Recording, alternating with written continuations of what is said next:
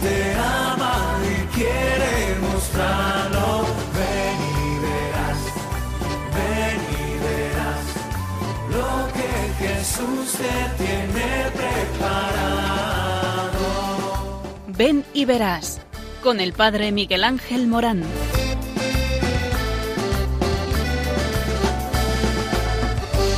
Aunque sean muchas las preguntas te surgen tantas dudas, es verdad lo que te canto. Él te conoce desde antes, sabe tu nombre y lo que vives y lo que siempre vas buscando. Escucha dentro su llamada, verás él pasa a tu lado y tu respuesta va esperando. Ven y verás, ven y verás. Muy buenas tardes a todos en este Ven y verás de hoy, un programa que habla del sentido de la vida y a la finalidad de esta vida que nos ha regalado el Señor para que todos vivamos felices, que este es el gran capricho de Dios, nuestra felicidad. Y no seremos felices hasta que nos demos cuenta de lo siguiente, hasta que no nos demos cuenta de que Dios te ama. Y porque te ama, te llama. Y porque te llama, te envía. Y te envía a una misión. Y de lo que vamos a hablar hoy es de esa misión en colaboración con la misión de la Iglesia. ¿Y cuál es la misión de la Iglesia? La evangelización. Tú eres el Evangelio vivo que Dios tiene para los demás.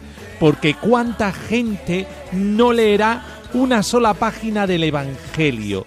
Sin embargo, tiene un Evangelio delante de ellos. Eh, lo ven. Ese Evangelio eres tú. Tú eres el Evangelio que muchas gentes verán eh, y que se encontrarán con el Señor gracias a ti.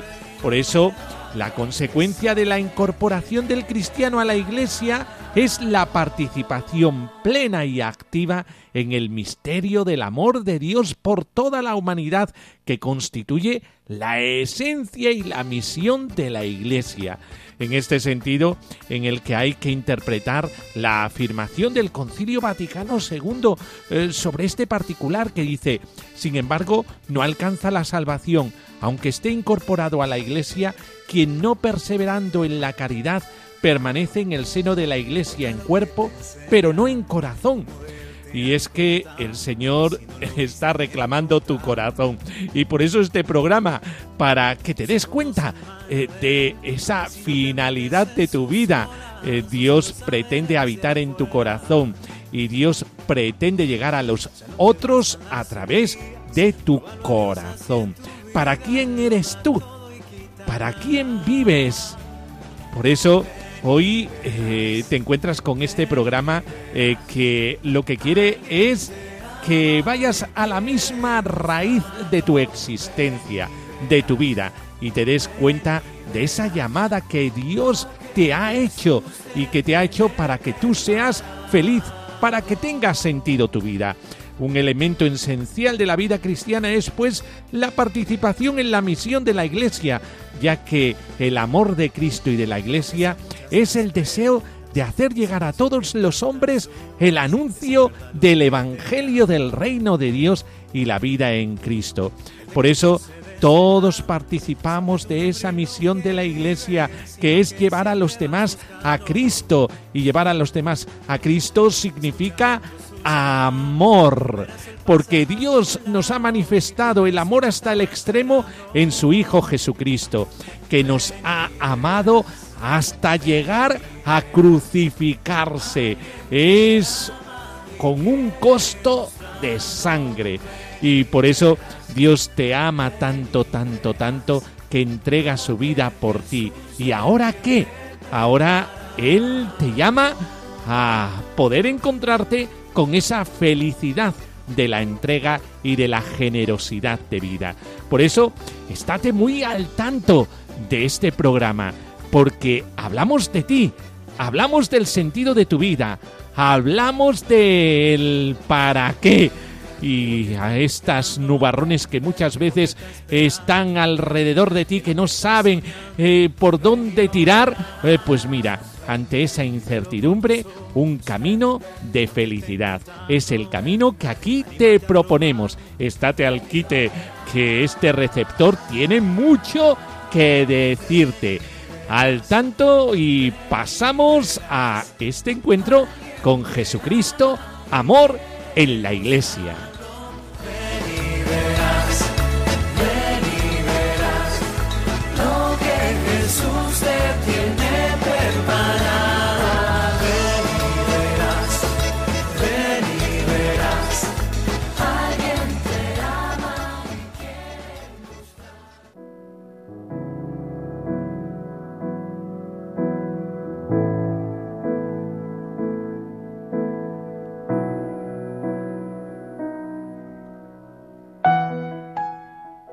Oración.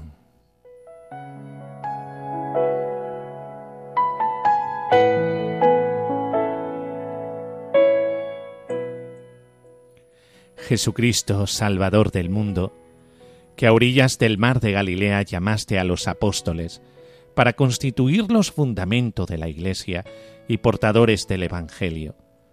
Te pedimos que hoy sigas fijando tu mirada en niños y jóvenes de nuestras familias, parroquias y comunidades, invitándolos a seguirte en la vida sacerdotal. Dales luz que disipe sus dudas y decisión para que te sigan y se embarquen contigo en una vida de entrega a los demás. Infúndeles confianza y sabiduría para llevar tu palabra y el testimonio de tu amor a los hombres y mujeres de nuestro tiempo, tú que eres nuestro Salvador ayer, hoy y siempre, y por los siglos de los siglos. Amén.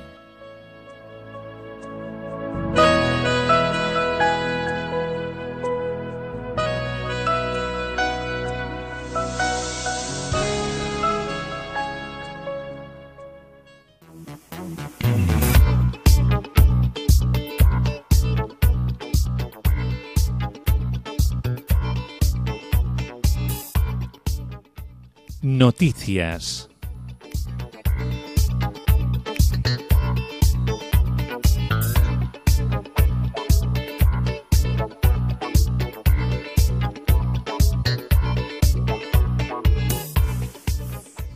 El 25 de abril pasado eh, se eh, realizó la campaña vocacional de oración eh, por las vocaciones. Pues muy bien, Uruguay, la iglesia inaugura el mes vocacional inspirado en San José.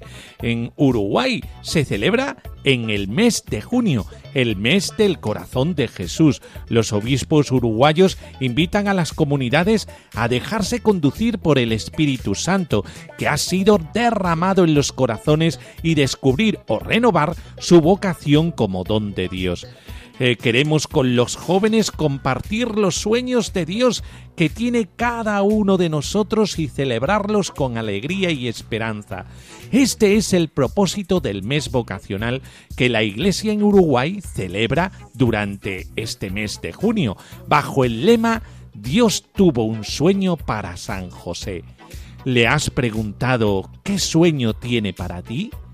El Departamento de Vocaciones y Ministerios de la Conferencia Episcopal del Uruguay eh, se propone este año apoyar lo que cada diócesis puede elaborar como propuesta propia.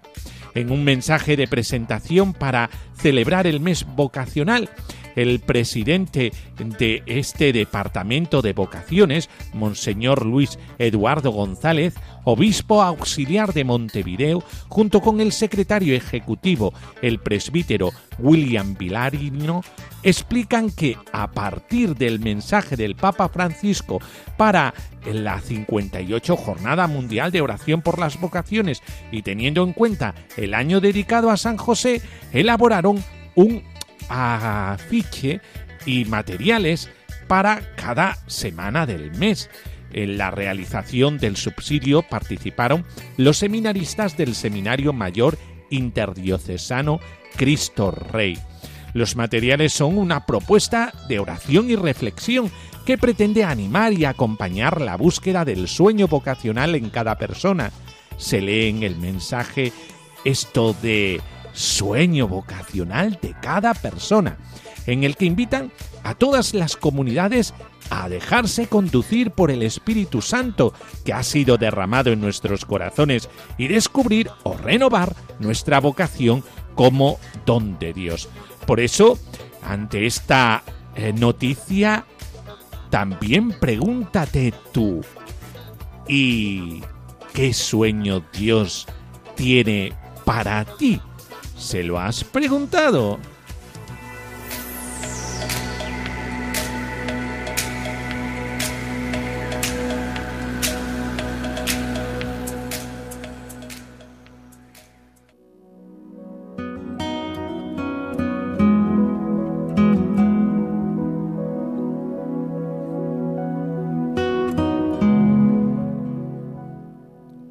Palabra de Dios.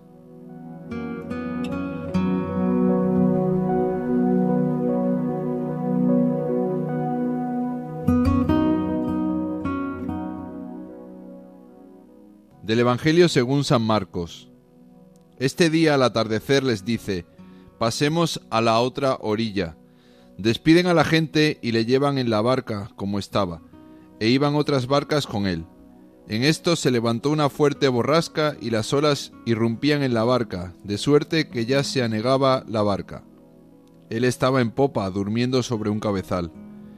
Le despiertan y le dicen, Maestro, ¿no te importa que perezcamos? Él, habiéndose despertado, increpó al viento y dijo al mar, Calla, enmudece. El viento se calmó y sobrevino una gran bonanza. Y les dijo, ¿Por qué estáis con tanto miedo? ¿Cómo no tenéis fe? Ellos se llenaron de gran temor y se decían unos a otros, Pues, ¿quién es este que hasta el viento y el mar le obedecen?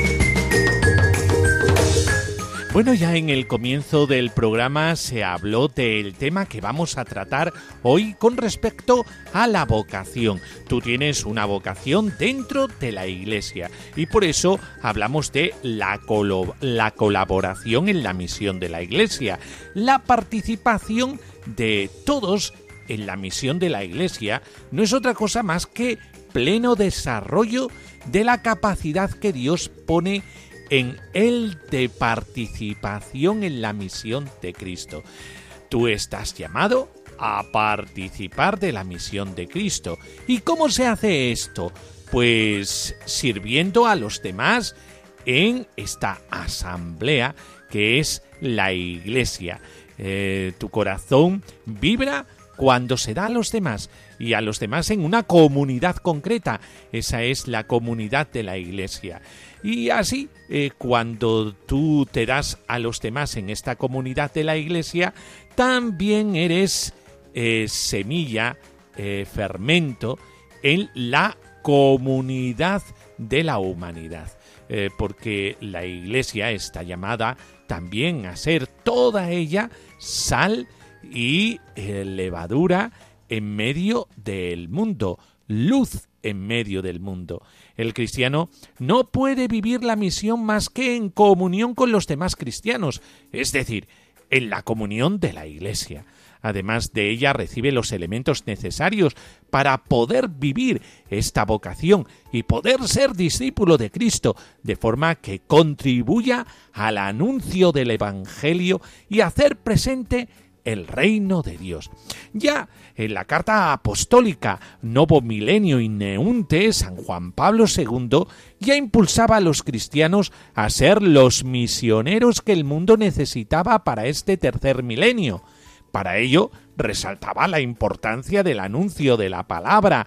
Eh, tú estás llamado a anunciar eh, la palabra de Dios a los demás y la necesidad irrenunciable de la vivencia y el testimonio de el amor. El amor se contagia y es aquello que mejor tenemos eh, porque eh, todos nosotros nos hemos encontrado con el amor de Jesucristo y el amor de Jesucristo no se puede guardar en el equipaje que llevamos en el corazón. No, no, no, esto es para darlo, para entregarlo, no es solamente para ti. Eh, también la carta apostólica esta reconocía la variedad de vocaciones que se dan en la Iglesia, todas llamadas a complementarse. Además, advirtía que la dedicación a la misión de la Iglesia no es alienarse de los problemas de la humanidad o caer en el aislamiento o el espiritualismo, sino que lleva a mejorar este mundo y la sociedad.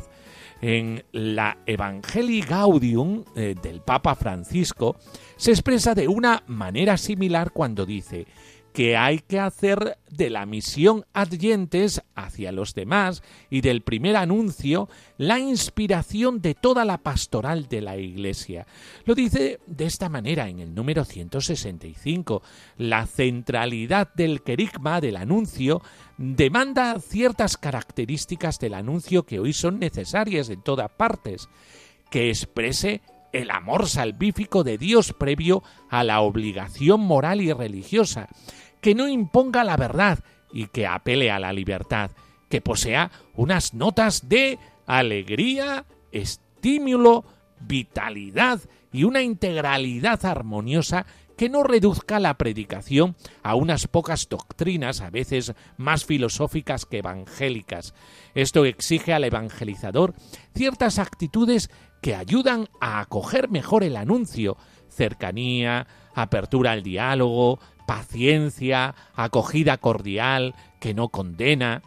Las características que debe revestir el anuncio misionero para responder a las exigencias de la evangelización, según el Papa Francisco, se podrían resumir en hay que partir siempre del querigma. ¿Y qué es esto del querigma? El anuncio. Dios te ama, Dios te quiere, y porque te ama y te quiere, cuenta contigo y le importa todo lo que a ti te sucede. Tu historia es historia de salvación y de la palabra de Dios, eh, porque eh, si quieres conocer a Jesucristo, debes conocer los evangelios y los evangelios te traen al Cristo de la fe, porque no se puede dar por supuesta la fe en Cristo, hay que suscitarla. El anuncio debe de estar basado en lo esencial de la fe, es trinitario. Solo después del encuentro con Cristo es posible el itinerario catequético, pedagógico y formativo acerca de las demás cuestiones que son explicitación y consecuencia de ella, para transmitir la fe hace falta una propuesta directa y hecha de manera incisiva e interpelante, que es la metodología propia del primer anuncio. Por eso eh, no tengamos complejo ante este anuncio al que eh, todos nosotros estamos llamados a compartir. El segundo, fe confesada, celebrada y vivida en la Iglesia. ¿Cómo no? La misión ha sido confiada por Cristo a la Iglesia ella es sacramento universal de salvación. Evangelizar es su deber. Por eso tiene su origen y su fin en la Iglesia. La Iglesia transmite la fe en la medida en que es el centro de toda su vida. La confiesa de palabra y de obra, la celebra en la oración y la liturgia y la vive, plasmándose en la existencia de los cristianos y de la comunidad cristiana, también en formas culturales y artísticas. Tercero, dirigida a la vida del hombre en su integridad. La evangelización abarca al hombre en todos sus aspectos y con el fin de devolverle en Cristo su dignidad original divina, una propuesta moral que manifieste el bien y la belleza que resplandecen en una vida fiel al Evangelio hay que tener siempre presente el sentido auténtico e integral que tiene la misión evangelizadora. Además se dirige a cada uno en particular en forma de interpelación y respuesta personales y de acompañamiento personalizado. Cuarto, conversión constante al reino de Dios, de las personas, de la pastoral, de la sociedad, porque el reino nos reclama y la Iglesia es en este mundo germen del reino de Dios e instrumento de su extensión. Por otro lado, las actitudes que ayudan a que el anuncio del Evangelio llegue a las personas y sea fecundo para dar lugar a una pastoral misionera, también se podrían resumir como la dinámica de la encarnación, como motor de la acción pastoral, en la exhortación apostólica, el Papa aplica esta idea frecuentemente a la cultura, a la religiosidad popular, una sociedad de raíces cristianas. Segundo, otra de estas actitudes que ayudan al anuncio del Evangelio sería la centralidad de la persona humana en la pastoral. La pastoral ha de privilegiar el objetivo de la personalización de la fe.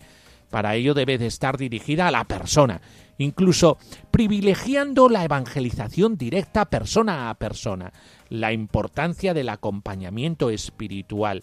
Eh, por eso el tú a tú más que nunca es preciso hoy en la pastoral. El diálogo evangelizador de la Iglesia, madre y maestra, también llevado a los ámbitos social y pastoral. La caridad con origen, camino y meta de la misión el contenido del primer anuncio tiene una inmediata repercusión moral cuyo centro es la caridad. Eh, por eso la caridad siempre contagia, la caridad nos lleva a eh, que eh, este mensaje de Jesucristo sea tatuado en el corazón.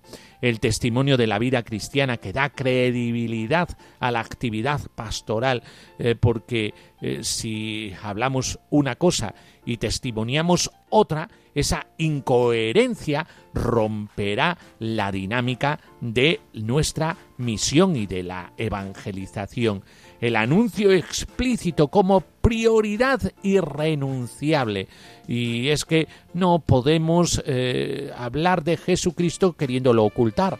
Eh, no podemos dar un testimonio a medias tintas, eh, sino que nuestro testimonio está llamado a ser claro, y como decíamos antes, incisivo, totalmente transparente.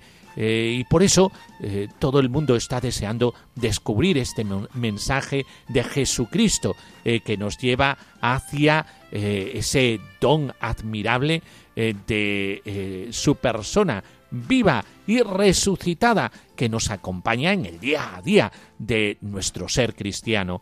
la primicia de la gracia para no caer en el activismo, la confianza en la acción misteriosa de Dios en el otro. Esto proporciona al evangelizador confianza, serenidad y paz de espíritu. Vivir nuestra vocación en la Iglesia significa esta primacía de la gracia. Hay veces eh, que te encuentras con grupos que parece que todo está en la dignidad de la persona humana desde el enfoque solamente material y te encuentras que se descuida el aspecto espiritual. Eh, no, no, no. Eh, la gracia es lo primero, es aquello que transforma. Tú no vas a convertir a nadie. Eh, quien convierte, es Dios. Y por lo tanto, la gracia es lo primero. La gracia es lo que te da a ti fuerza para eh, poder evangelizar. Sin Él no podemos nada. Igual que diría también San Pablo en Primera Corintios, sin el amor no somos nadie pues eh, desde ese amor a Jesucristo es como nosotros eh, anunciamos el Evangelio, la buena noticia, que no es otra cosa que el contagiar eh, esa presencia, ese acontecimiento de fe que es Jesucristo.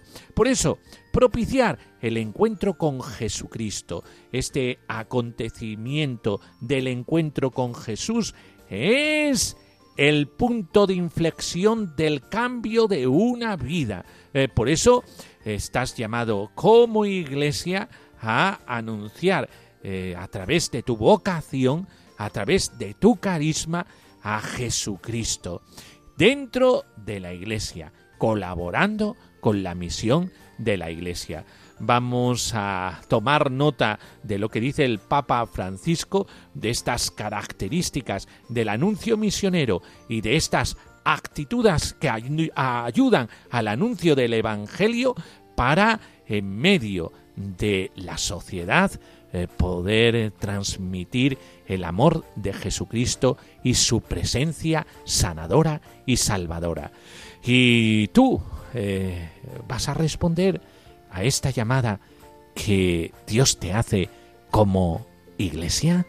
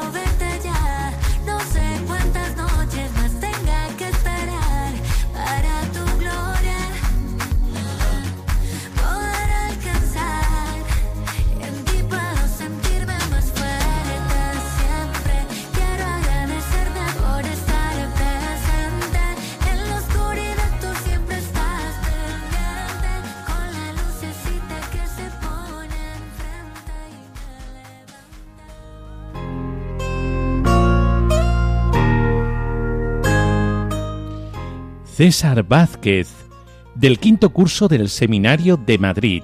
¿Para quién soy yo? Descubro que la respuesta es para servir a Cristo y a los hermanos. Eh, ¿Y cómo digo esto? Pues porque en mi vida Cristo ha aparecido con una fuerza arrolladora para mostrarme que mi vida está llevada a una felicidad muy grande, ¿no? A una aventura tremenda, a ser verdaderamente presencia suya en medio del mundo, Y este momento, este acontecimiento que sucedió eh, en mi vida, pues se me muestra todos los días, ¿no?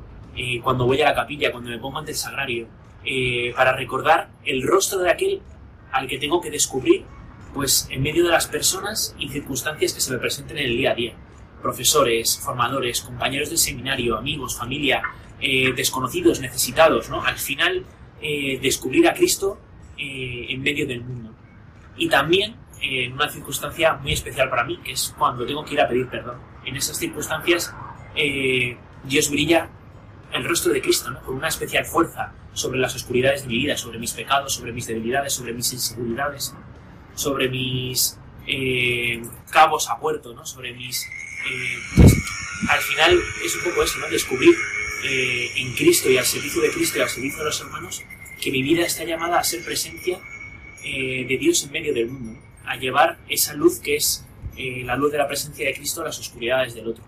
Yo creo que eh, esto pues es lo que más alegría da al corazón, descubrir que tu vida eh, está llamada a una aventura tremenda, ¿no? Eh, que es al, estar con Cristo, al estar con Cristo y seguir.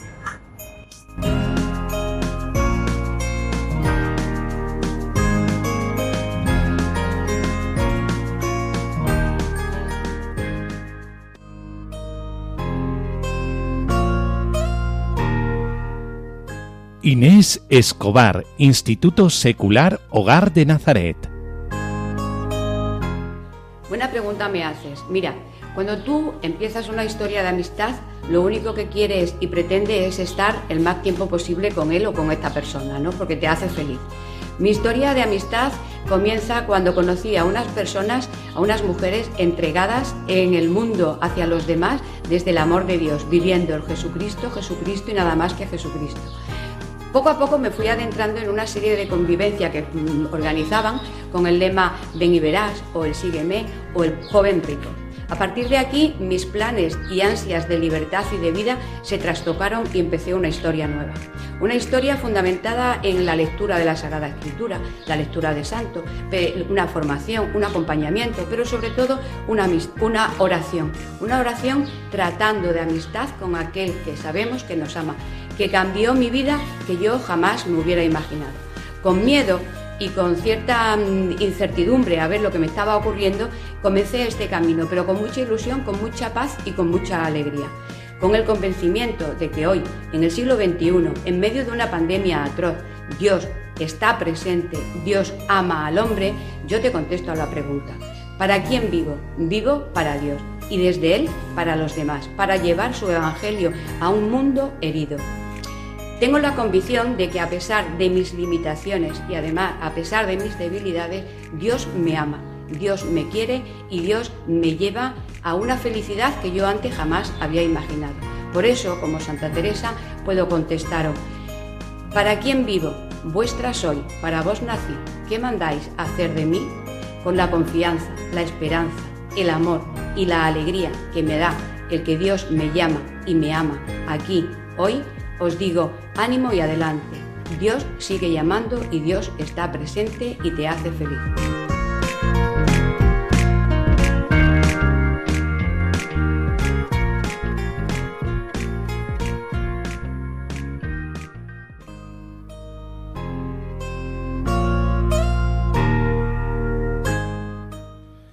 Sor Sara Encinar, hija de la Caridad. Hola a todos, soy Sosara Encinar, hija de la Caridad. Me han pedido que comparta con vosotros eh, mi testimonio de vida y de vocación bajo el lema ¿Para quién soy yo? Eh, pensando eh, sobre este, este lema, pues reflexionaba sobre mis 16 años de hija de la Caridad y veo claro que desde el comienzo de mi ser mi vida es para Cristo, para Cristo que me llamó muy jovencita en mi ciudad de Ávila a servirle pues desde una vida sencilla, de entrega, en comunidad y siempre pues pensando en los más pequeños. A lo largo de mi historia vocacional pues ha habido muchos momentos de alegría, también momentos de dificultad, pero puedo sentir que la presencia de Dios ha sido constante y fiel. Cuando decidí dar el paso a entrar en la compañía de las hijas de la caridad, pues fue un momento de gratitud y, de alabanza al Señor, porque el proyecto que Él había diseñado para mí pues, se, se concretaba en la, en la, compañía de las hijas de la caridad. Eh, este proyecto también pues, ha ido tomando forma gracias a, a, los jóvenes, a los que de una forma más directa pues, acompaño y sirvo como, como profesora y también pues, animándoles en la pastoral juvenil.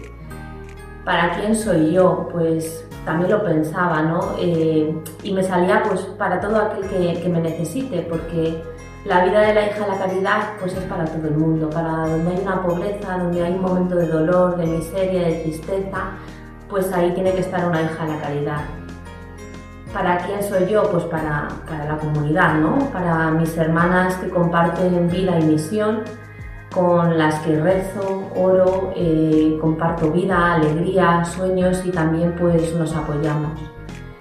En definitiva, soy hija de la caridad, soy hija de la iglesia y bueno, pues con este testimonio os quiero animar a que estéis muy atentos a lo que el Señor quiere de cada uno de vosotros y desearos pues que realmente encontréis ese proyecto que os haga tan felices como yo.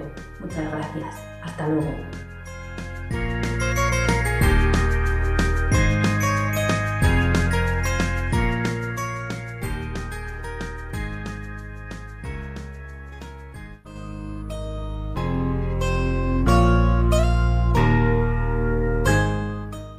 Federico, sexto curso, seminarista en Valencia.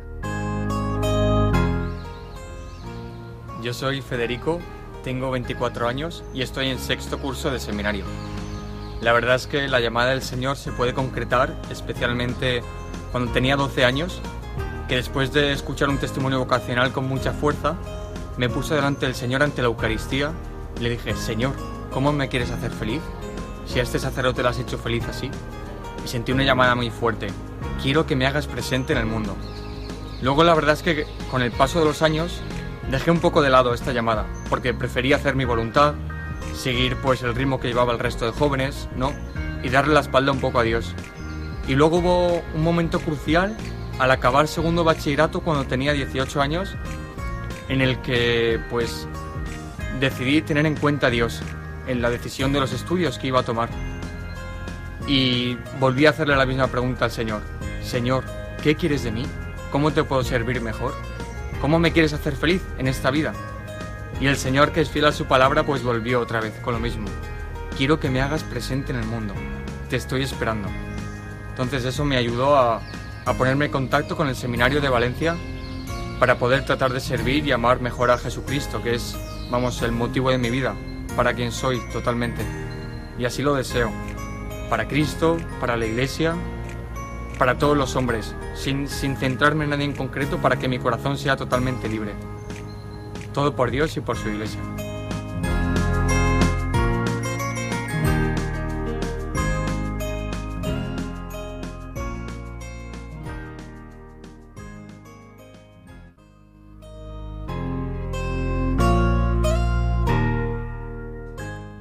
María Armas, Instituto Secular Filiación Cordimariana.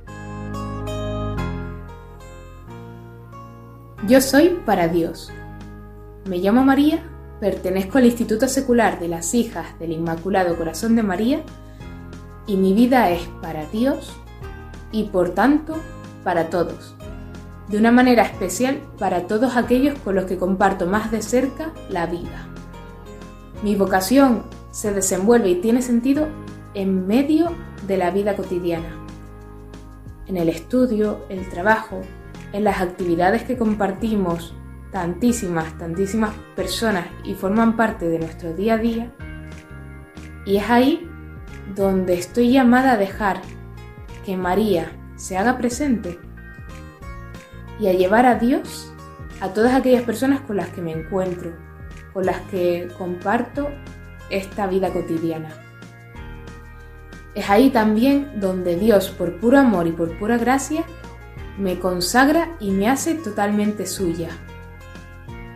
Y mi vida está llamada también a ser para mis hermanas, para todas aquellas que tengo más cerca y aquellas con las que convivo, pero también a todas aquellas en las que a pesar de la distancia nos sabemos unidas porque compartimos la misma vocación de ser hijas del corazón de María.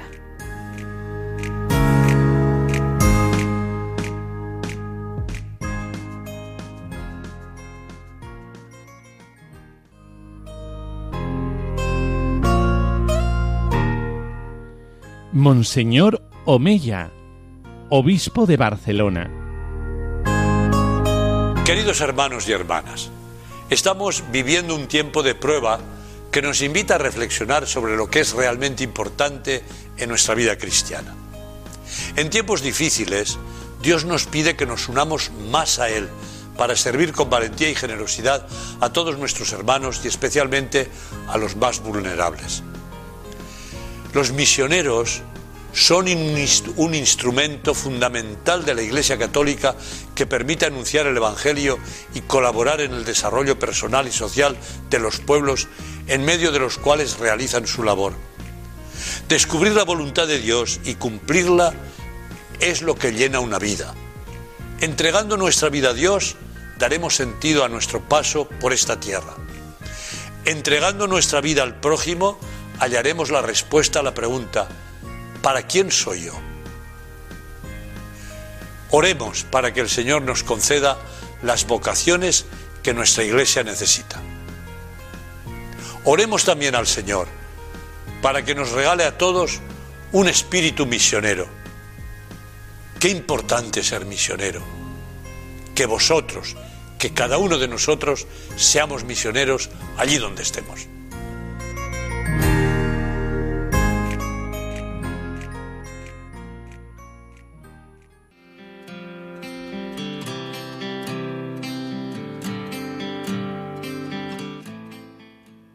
El Papa Francisco.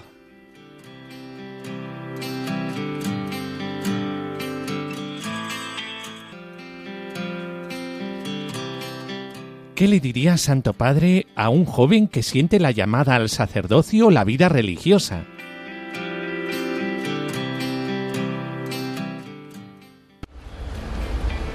Que se deje mirar por Jesús el que lo llama no es ni el cura, ni el obispo, ni el papa. Es Jesús que le está mirando con cariño, le muestra la gente, le muestra la necesidad del pueblo de Dios y le dice, si querés, ayudar. Que se deje mirar por Jesús. Es Y que todos los días se deje mirar un rato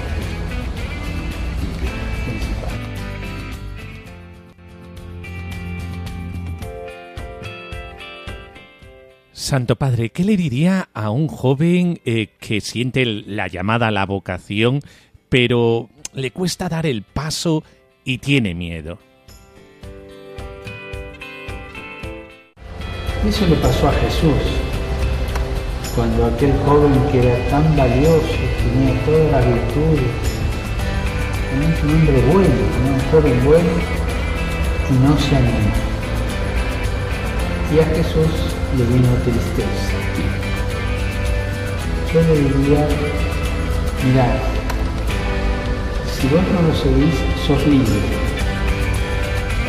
Pero mirá la tristeza que provocás en el corazón del Señor y la tristeza que provocás en tantos corazones que no van a poder solucionar sus problemas porque le va a faltar que se animen, que sean. Peor cuando agarra de la mano nunca deja solo.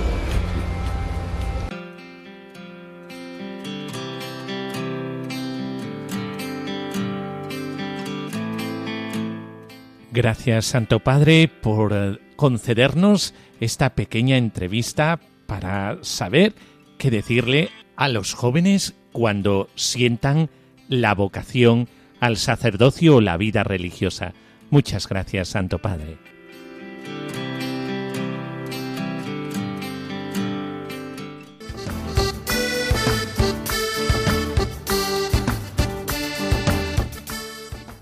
Bueno, pues eh, con estos testimonios tan ricos, con la intervención de estos jóvenes eh, que quieren eh, vivir su vocación en la iglesia, de nuestro obispo, Monseñor Omeya, obispo de Barcelona, con las declaraciones del Papa Francisco que habla sobre la vocación a los jóvenes, todas estas intervenciones hablan de una cosa, eh, que es que todos andamos en busca de la felicidad.